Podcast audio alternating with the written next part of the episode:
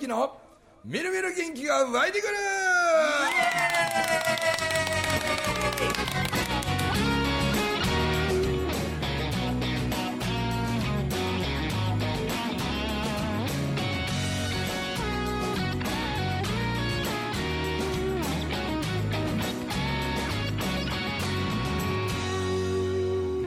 はい、えー、おはようございます。おはようございます。えー、今日はちょっとともきではなくて久しぶりにウォーリー君が、めっちゃ久しぶりですよね。えー来てこの何かあの 曲が流れ始めた瞬間にトイレに行くというですね。それまでいらんこと散々言うてたくせに今？みたいなですね。僕今今まで言いかけました なんかやばいやばいみたいな顔してね走っていきましたけど。思い出したことで行きましたねまあ実はねビリーさんちょっと肺炎になったりとかで、ねそうなんですよ。このなると思ってませんでしたからね。え。い。や普通それは思ってなくてなるんが 病気やと思いますけど。はい。ねそう心臓のことあるし。そうなんですよ、ねえ。はい。びっくりしましたですよ。結局何日入院した？の入院は14日間。14日間。ははいあ2週間ってまあまあですよね、まあまあですよ。で前後いたら結構だから3週間ぐらいかかりましたね、ははい、あで今もまあ言うても声は本調子やないですよね。戻ってないですよね。ねえ。聞くとやっぱり半年から1年かかるかもしれんって言われましたけど、ね。なんか肺炎が理由らしいですけどね。あそうなんですか、ええ怖いですね。怖いですね。ふみちゃん肺なんかなったことある？ないです。ないでしょ僕もなって分かったんですけど例えて言うならどんな感じって言って聞かれたらどう答えようかなと思ったらその先生がうまく言われてて、うん。悪霊がついたごとくしんどいやろって言われました、えほんまそれぐらいね立ってないんですよ。はい、そういうの僕ないな。骨折はねもう。相当やりました 骨折は何回もしてそういう入院はしましたけど。なんか中が内臓とかねああいうので、なんかってないな。ね。そうなんですよ。まあなんとか帰ってきましたんで、はい。その間の仕事とかもキャンセルで。もう全部キャンセル。外は出られへんし病室からも出られへんし、えはい。ほんまに噂はこんなんやったなトイレ行ってたあ帰ってきました帰ってきました。すみません、はいはい。社長が盛り上がってぶわー話すもんで収録スタジオ着いたらトイレ行こうっていうのを忘れとって テレレレレレのイントロ始まった瞬間にあートイレ行くの忘れとったあ皆さんお久しぶりでございます。ウォリでございます。最近は友ばっかり出演してるんで。そうですね。はい。はい。そんな感じですか。そういう意味でもですよ。はい。あのまあうちの、まあ、宣伝話になりますけど。いやいいですね。はい。あの黒船ファームというですね。うん。もともとねそれこそはい。ビュッフェで、うん。えー障害のみんなが多く多かった時あれ28人いててそんないたんですいてた。28人ですよ。で調理ができる子とか、はい。うん。それから接そまあ、見た目にねそのあこの人は身体に障害があるんやな、みたいな。でもなんかそんなこそこそ生きんでも、いやそんな僕らも一生懸命頑張ってますみたいな、うん。したらなんかお腹いっぱいもやけどなんかみんなが胸いっぱいになるというか、はいはい。ね。うん、なんか泣き言言ってやんと昼から頑張ろうみたいな,、うん。なんかそういうこうやって勇気を与える存在にっていうあの時のビュッフェのレストランはなかなかにたくさん人がね入ってくれて、はい。活性してますもんうねん。だけど、まあ、コロナが始まりビュッフェレストランがまず吊るし上げられてですね。一発目でしたもんね。であのみんなやっぱあんま免疫力高くないから、うん。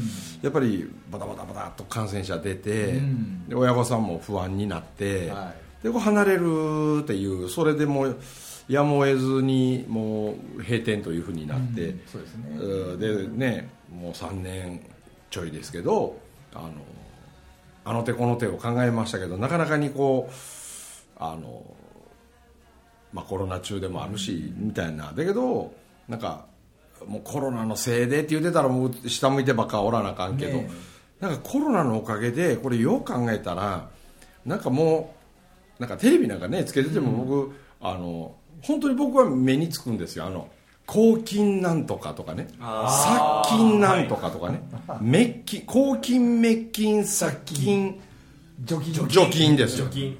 この4つのワードの何かを使う CM の多いこと多いことなんですよ、なんでなんかそこに安心感を持つ人もおると思うんですけど、はい。今もそうですよね。あの、まあ、今日これ収録してる日ですけど、まあ、だいぶマスク外す人増えてきたなとは思うんです、であ10%ぐらいマスクしてない。あ 20%30% みたいなだんだん増えてきたなと思うんですけど僕3月13日の日待ち遠しくて、はい。あの日から一切してないんですけど、おうん、で新幹線乗る時も別に飛行機乗る時も、あのマスクはしてない派なんですけど、前からね少ない時は前からマスクしてない人が来るとなんか仲間みたいな気持ちに。あやらしない派言うたらうん俺もしない派みたいななんか、ね、無言のうちに一瞬のこうなんか目と目で会話を交わすみたいななんかだけどあの頃からこう、ね、マスクしない人の数ちょっとずつ増えてきましたけど、はい。まあ、なんとなくなんですけどマスクしてない人ってあの何かわからないけど何かに自信持ってる人かなって、はいはい。うん。自分の考え方となるほど。かやっている仕事のこととか、うん。なんかあ自分は幸せなんだという、なんかこうう何か自信めいたものを持ってる人ってこうなんか目線もこうすごくまっすぐ遠くを、で堂々と歩いてるなって、でマスクしてる人ってどっちかというと不安がってる人なんかなって。あー。うん。なんかそのしてない人としてる人のあのこう目の動きだけでもそういうのをなんとなく感じる部分があってですね。でそうすると、まあ、まだ、ね、してる人の方がそれは業界とかね仕事のなんか都合上とか、まあ、いろいろあられると思うんですけど、はい。でさっきのその殺菌滅菌除菌抗菌？すげえ。もうこの4つのもうキンキンブラザーズみたいな。もうどうなんと。だけどみんなだってねそら金との付き合いでね、原始の昔からあの、ね、手にだって常在菌とかっつって、その自分を守るための菌もたくさん人間は持ってるのに、だからあのウォシュレットなんかにしてもあの、ね、塩素が入っているわけでで、ね、外部からのそういう菌を殺す菌がもともと常在しているはずのもんが塩素でそれが滅菌されてしまうと無防備になるってことですよね。そうすると子宮頸がんとかの、ああいうのの数増えたのもそれから例えばあのウォシュレットもあんまり長くすると意外と G になりやすかったりとかあれ。るらしいんですよ。あれ本当は G を防止するために作ったのにね。うん。なんでその塩素を除去したような水をお尻あの、ね、ウォシュレットから出すとかみたいな装置がプラスアルファになりゃなお,、ええですね。なおよしなんやろうなとか、まあ、そう思うとするならなんかこううお医者さんお医者さん、えーお薬お薬だけじゃなしになんか中には少数派かもしれないけどこう考えのシフトがですね、ああもう今後いろんなことがあっても、うん。自分はすごいこう自然治癒力を自分は高めてるんだとか、免疫力を高めてあるんだっていうようなでそういう自信を手に入れるなんかこう健康のテーマパークみたいに いいね あの黒船ファームをですね、はい。まあ、あまりお金かけずにある程度少し改装してですねなんかそういうことの場所にしようかなと、うんうんで一つはあの、まあ、高層風呂でああうんなんか僕高層風呂結構好きであちゃこちゃあちゃこちゃ入ったりしてきてますけど、はい。やっぱりあのね宮城石巻のね最高っすよ尾形明ちゃんのところはい。のあの高層風呂が僕の中では一番、まあ、自分に合うてるっていうのもあるんかもしれんけど本当いいっすよ。ねえ。合う合わんがあるんですか？いやなんかちょっと、はい。ありますあります。やりがいあのこのいわゆるぬかやんかあれはお米の一番栄養になる胚芽と、はい。こう周りの、まあ、言ったら皮薄皮の部分というはい。か茶色い、はい。あれを無農薬で作ってるやつをあけちゃんのところはもう100%米ぬかでやってんねん。でも中には、はい。ヒノキの粉砕した粉を混ぜる方がいいんだっていう人もいたりちょっとそういう別のものもある程度混ぜてやるところもなありまするほどなるほど、あのヒノキとかクスノキとかねなんかね、うんなんかハンバーグみたいですねなんじゃそれ？いやいや牛何パーみたいな。豚何パなんでこうー鶏何パーみたいな。ちうん。ちょっと若干チクチクするなって思ううん。ところも俺はあったり、えーうん場所によっては箱によってはチクチク。その高層風呂入って、うん。もう肌がめっちゃこうぬか臭くなんねん。であー2日も3日もぬか臭さが取れんくってとか、はい。でそういうところもあるけど、はい。あけちゃんとこ全然匂い残らないんでっていうのはやっぱり管理の仕方これやっぱ発酵させるまあた例えば手入れてこうはい。ちょうどいい温度で、はいはいはい。その発酵熱でぬくもるわけやからだからなんか別に火使うてるわけでもねえし電気使うてるわけでもね全く自然の発酵の力を皮膚から経皮吸収でこうまあ言うたら入れていく。それによってこう不純物が出るみたいな。でその酵素風呂をねちょっとあけちゃんのあの何？あのお力借りてですね、はい。酵素風呂を、まあ、2つぐらい置いて。ああいいっすよね。やろうと。いや僕思ったんですよ、はい。二つじゃ足りん。いやいや。2つじゃ。二つじゃ足りん。いやいやいや。は二つじゃ足りんはあけちゃんとこも2つですもんね。二つですねはい、うん。うん。いつ箱かムー箱ぐらい置かなあかんのちゃうかなって僕思ってそれともう一つはご飯食べてたり、あのまたビュッフェをねあの前ほどの大規模でっていうよりは少しボリュームを縮小してですね、でなんかいや前は50品目も60品目もこう数出してたんですけどだけど、まあ、果たしてそんなにの数いるかなと、どっちかというともうメインのターゲットは女性にある程度もうフォーカスしてで健康のテーマパークですからあの高層風呂と、まあ、それと中庭のところにあのこうサウナをちょっとセットしましてね、でまあ整う水風呂とか、うーそんなんももう、まあ、そまたそのサウナをプレゼントするわって言うてくれたもう男気あふれる風ちゃんっていう男がいてですね。あありがとうございます。素晴らしい。ねうん100万ぐらいするんですよ、えするでしょうね、写真見ましたけどすごい立派ですよ、何人ぐらい入れましたっけあれ？6人ぐらいは余裕で入れる。6人入れるなんで変な話こう一グループでなんか中庭貸し切りとかああうん。でサウナ入りでその水風呂もなかなか外なんで、まあ、屋根はありますけど、なんかあのそしたらねあのうちの翔子ちゃんって言うて、はいはい。スタッフの、あの人のお知り合いの人はそのサウナ用の水風呂をなんか予算かけずにって言ってなんかフェイスブックとかで呼びかけたらうちの酒樽半分に切ったやつで あの入れるよみたいな話になって、なんかそれをもらってきて、ほんで酒樽の中で入るんですよね。はいはいはい。いやこれ可愛くて面白いなみたいな、うん。またそんなんもそのくれた人のところへまたちょっと連絡してみなよっつって。でしてたらあの外やからあの昔僕が勢いで買ってしまったあの鹿児島のそうめん そうめん流し言いたくなるんですよあああれ使ああえれ絶対鹿児島の文化なんですよね。だって全国的には流しそうめんじゃないですか。鹿児島の人だけはそうめん流しって言うんですよねあれ。でなんかみんな流しそうめんそうめん流しって聞いたらあの竹のところチュルチュルチュルって流して箸ですくうイメージやけど鹿児島ってこんななんか1メーターぐらいの半はいまあ言うたら直径1メーターぐらいのこうこう回るんですよね、キラキラあの電気が光りながら。で上の段は時計回り。2番目の段は逆回り。3段目また時計回りみたいな。たかだかそうめん流しなんですけどあれ何百人も食べてますよね。食べてますあの滝のふもとみたいなところとか。行くために行きますもんね。そうそうそう当選挙。夏そうそうそうそう。夏の外昼の外食言うたらそうめん流しみたいなねで僕これいいわと思って僕あのそのそうめん流しの機械多分ね1個もう作ってるところ1社ぐらいしかなかったんですよ。はいはいはでそれすぐ調べてもらってでそこの会社見に行ってあ買おうと思って。1台10万円ぐらいしたんですけど、はい。なぜか2台買うてしまってですね。二台も。2台も。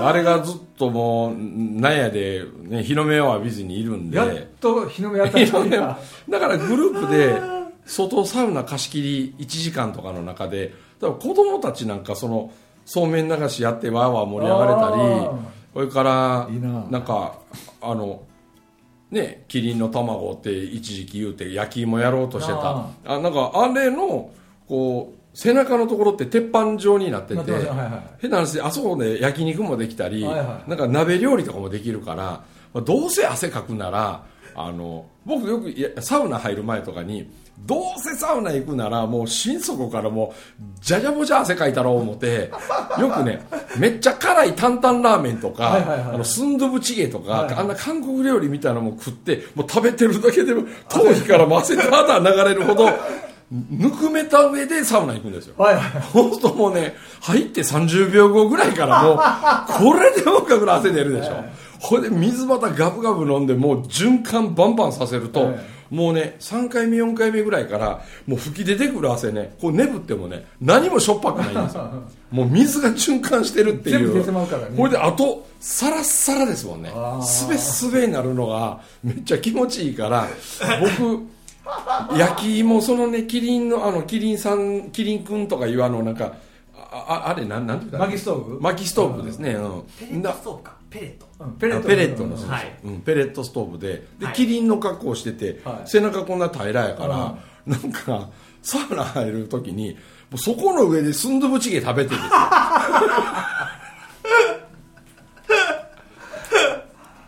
で料理の中に別に焼き芋ってあってもいいじゃないですか。あ全然やでそのままちょんちょんと切って、もうデザートにどうぞみたいなね。で子供たちは焼き芋食ったり、まあ、スンドゥブチゲ子供よく食べんと思うからそうめん食わしてね、うん。で時折サウナ入って酒樽の水風呂使ってとかって。あんなんしたら子供たちも家族みんなでちょっとしたアウトドア体験できて、ええんちゃうかなみたいな、いやいいと思うよね。うんでまあ店の中の方もまあそのね原点はあの脳性麻痺で、えー、とん高瀬日本のね、は料理をずっと頑張ってくれてたマリちゃんの、はいはいはい。うん、もう一回もうマリちゃんの厳選レシピであの、まあ、言ったら20種類ぐらいのあの料理にして、うんでデザートももうロースイーツとか、うん。あのいわゆる白砂糖を使わないあの、ね、いわば女性ってまあデザートとかケーキとか好きやけど、まあ、女性になったことないんで分かんないですけど もう食べたい。で食べたら美味しい。分かってるけど太るとかね。これどこかに罪悪感があるわけじゃないですか。その罪悪感を取り除いてあげたらこんな幸せなことないよねみたいな、僕ちょっと前ちょっとあの、まあ、参考にと思ってビーガンのお店行ったんですよ、あはいはいはいビーガンってやっぱり縛りがすっごい厳しいしであのガトーショコラとかチョコレートケーキとかなんかプリンとかも普段絶対食べないのになんかそれも食後に食べたんですよ、そしたらやっぱまあ普通のガトーショコラとはまあ少し違うにしてもでもそれなりに甘くて美味しいんですよ、これでも砂糖や乳製品やあんなも一切使ってないわけでしょ、だけどいやこれでもうまいなと、でその時思ったんですよね、これ女子にしたら食べても食べても罪悪感が生まれなかったらこんな幸せなことねえなと思って。うん。うん。なんでそういうロースイーツみたいなことも五円紬のねみんなが何人かそんなんのことを教えたり勉強したり、やってますもんね。で青森のバービーとかでもあのキムチ教室とかね、でそう思ったら味噌作りの教室やったりとかなんかこう発酵にまつわるとか、日本には昔々ながらのもう腸に善玉菌。なんか僕思うんですけどその善玉菌善玉菌とかもテレビ見てたら CM でよくやるけどなんか善玉菌が足りなくなってるから、腸まで届く善玉菌を入れることよりも、善玉菌を作る体を作ることを考えた方がいいんちゃうかなって、うん。そう思うとなんかそういう発酵食品とかをなんかたくさん皆さんにもなんか気づいても欲しいしその美味しさとかそれを日常の中に取り入れるきっかけみたいななんかそういう食事を出したいなとかでそういうデザートを出したいなと。でそれともう一つはこう主婦が活躍するあのゴールデンウィーク中もね5月3日になんかあのうちの奥さんのはい。友達があのお店の場所を借りれやんかなってちょっとそのマルシェ的なあの食い物のマルシェじゃなくてみんなあのアクセサリー作ってたりパッチワークとか歯切れの何かでとかっつって結構みんな手作りのいろんなもん作ったりしててでコロナの間出れんかったからみんないっぱいいろいろ暇つぶしに作ってたけど人と会えないし売る機会ないし表現するところがなくてって。でそれでその5月の3日の時一人の主婦が言い出しっぺになってで知り合いに声かけて6店舗も7店舗も出店して、でみんな持ち込んできてでそのみんながそれぞれ人に声かけたら、いっぱい人来てですね。これで用意してたランチももう全部なくなってですね、はい。その時いやもう女子力すマジですげえなと思って。ほいでまあその時もちょっとそんな話したらなんかね酵素風呂入ったりとかそれとかそうやってなんか発酵のドリンクとか,、なんかあの発酵食品とか、まあ、そういうので体に優しいねみたいなものを入れられてでそういう女性たちの手作りのものがこうインテリアのごとくこう飾られてたりでそれをね買いたい人は買うてってもらったら、あのまた補充に来てもらわなあかんかったり、でもそうやって補充に来た人がまたご飯食べてってくれたりとか、でもしくは、ね、その高層風呂の後になんかネイルをやってる人がほんのちっちゃな一角であのあっこでネイルもやってますよみたいなとか。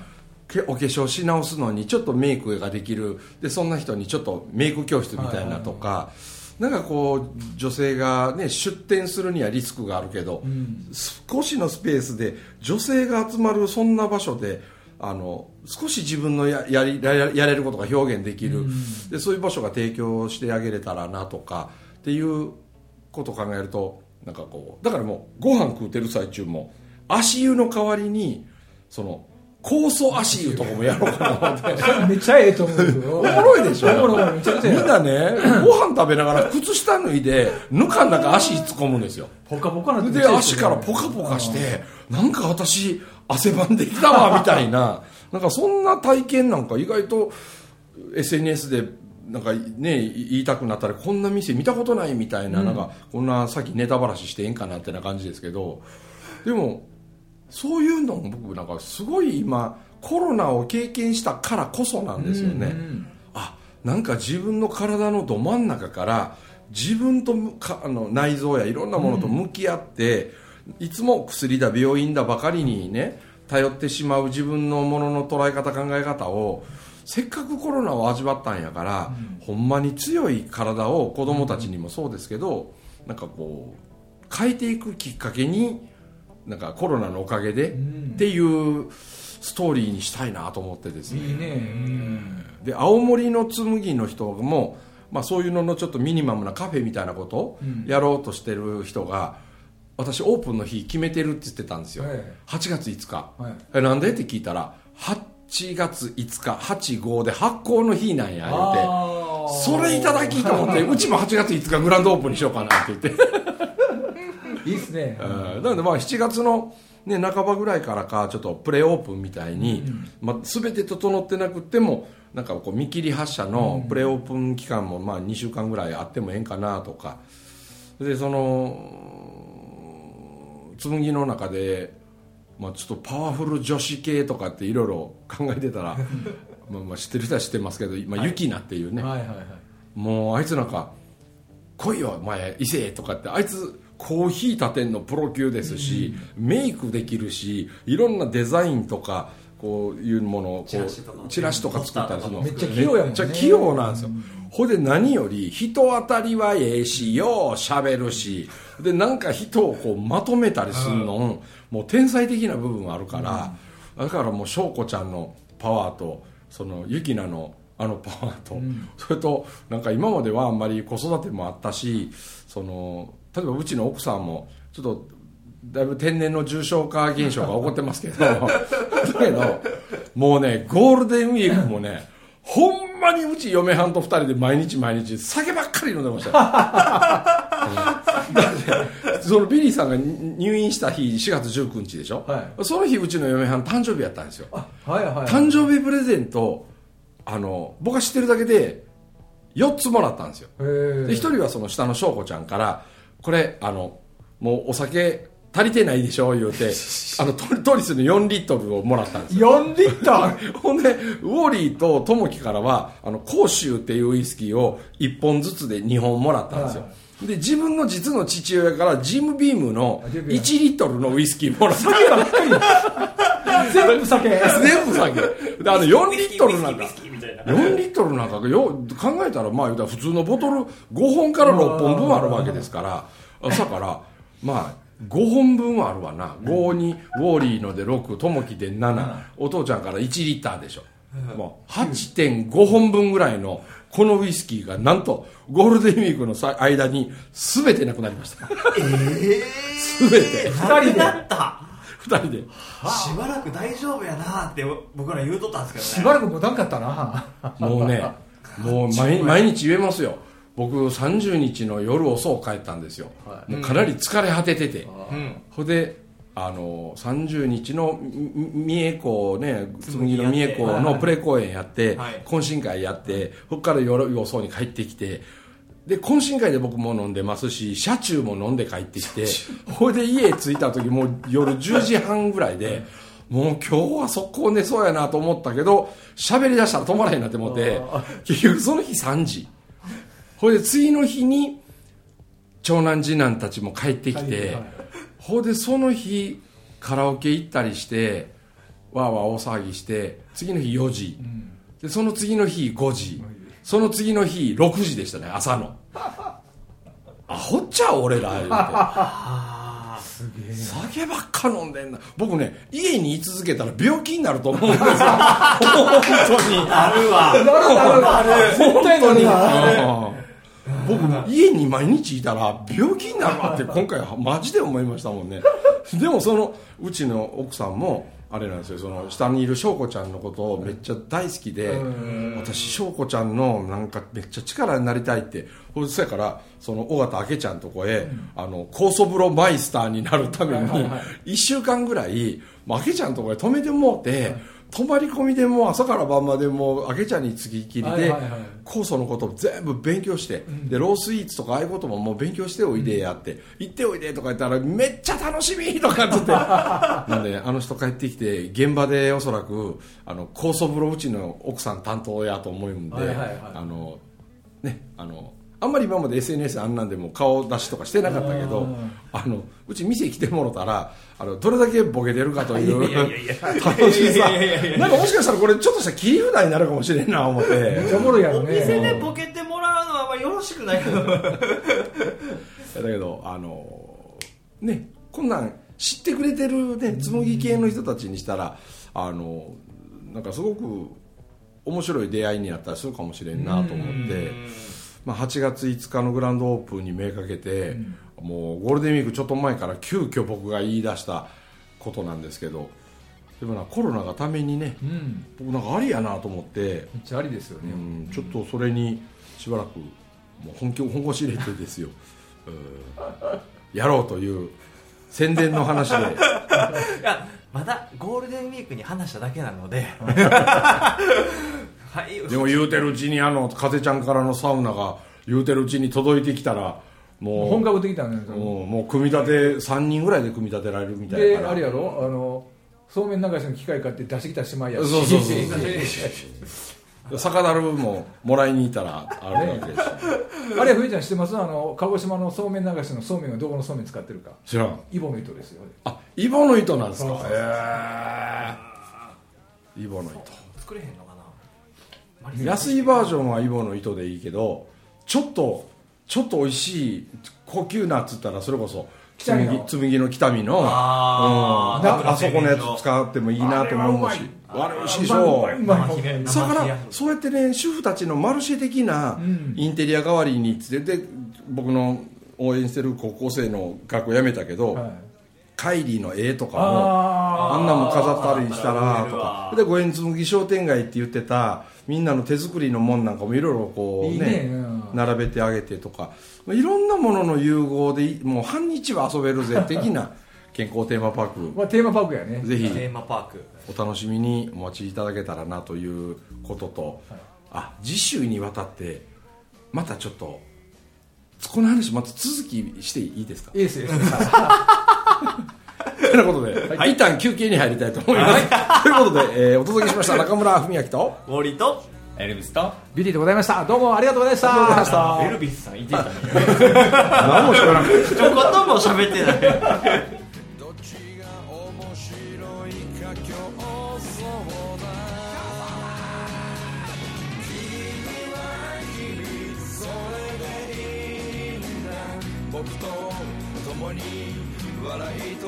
そうよ君にしかない。今できること。